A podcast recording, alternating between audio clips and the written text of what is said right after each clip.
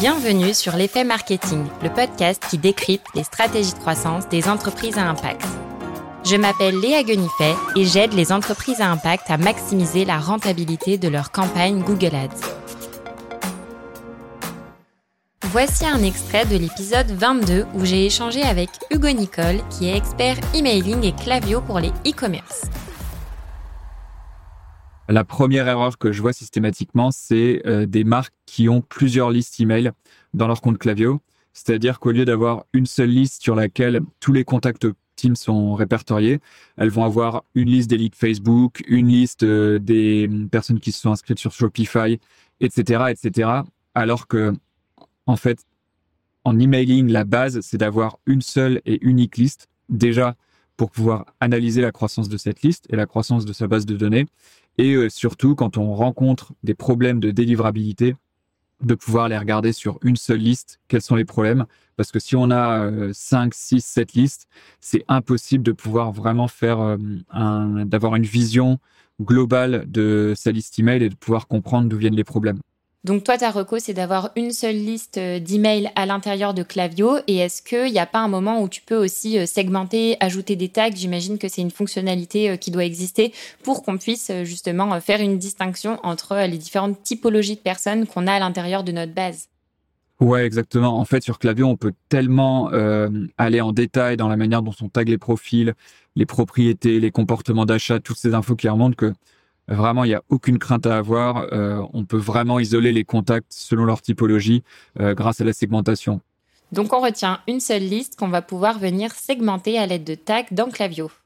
Sinon, en autre erreur euh, que je vois souvent, c'est systématique au niveau de la série de bienvenus et de la série de paniers abandonnés. Il y a beaucoup de marques qui ont un seul email dans chacune de ces séries, alors que c'est les séries qui ont les plus gros ROI en email marketing. souvent, euh, les marques, elles ont peur de spammer leur audience, alors que c'est des séries en fait qui interviennent à des moments tellement clés du parcours d'achat, des moments où le prospect ou le client est chaud. Et euh, faut pas hésiter en fait à justement aller battre le fer tant qu'il est chaud et avoir au moins trois emails dans, chacune de ces séries. Donc euh, ça c'est très très fréquent comme erreur. En plus, la séquence d'onboarding, c'est le moment où vous allez pouvoir établir, créer un premier lien avec vos utilisateurs. Donc c'est super important de la soigner. Allez, on enchaîne avec la troisième erreur. Euh, ensuite, la troisième erreur que je vois, c'est le premier email de panier abandonné qui est envoyé beaucoup trop tard. Euh, il y a beaucoup de marques qui l'envoient au bout d'un jour ou au bout de 10 heures, 15 heures, alors que ce qu'on voit avec cet email, c'est qu'il est le plus efficace quand il est envoyé entre 30 minutes et deux heures après l'abandon du panier. Donc, faut vraiment être assez réactif, tu vois, avec cet email.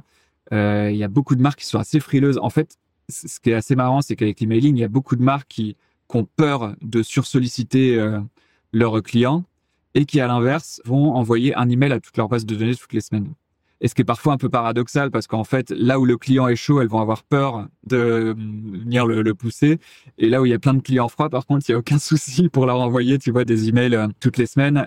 Ensuite, une autre erreur, enfin, je vais, en donner deux autres, c'est euh, l'absence d'AB testing et de segmentation. Ça, c'est vraiment systématique.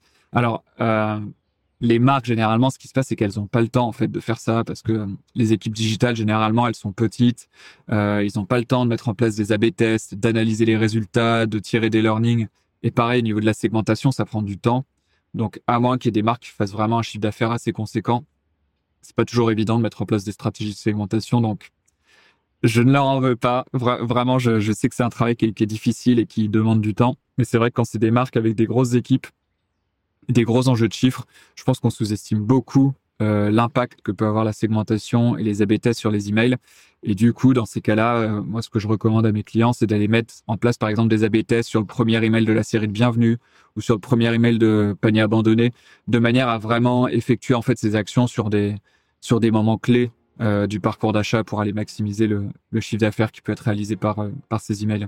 Ça, c'est un petit peu la classique de lancer la machine et ensuite bah, de ne plus rien faire derrière par manque de temps ou de connaissances. Ça dépend aussi euh, des situations, mais du coup, bien AB pour comprendre ce qui fonctionne. Et du coup, je note aussi euh, la segmentation pour pouvoir faire des envois d'emails personnalisés et pas euh, l'email en masse que tu envoies à toute ta base de données.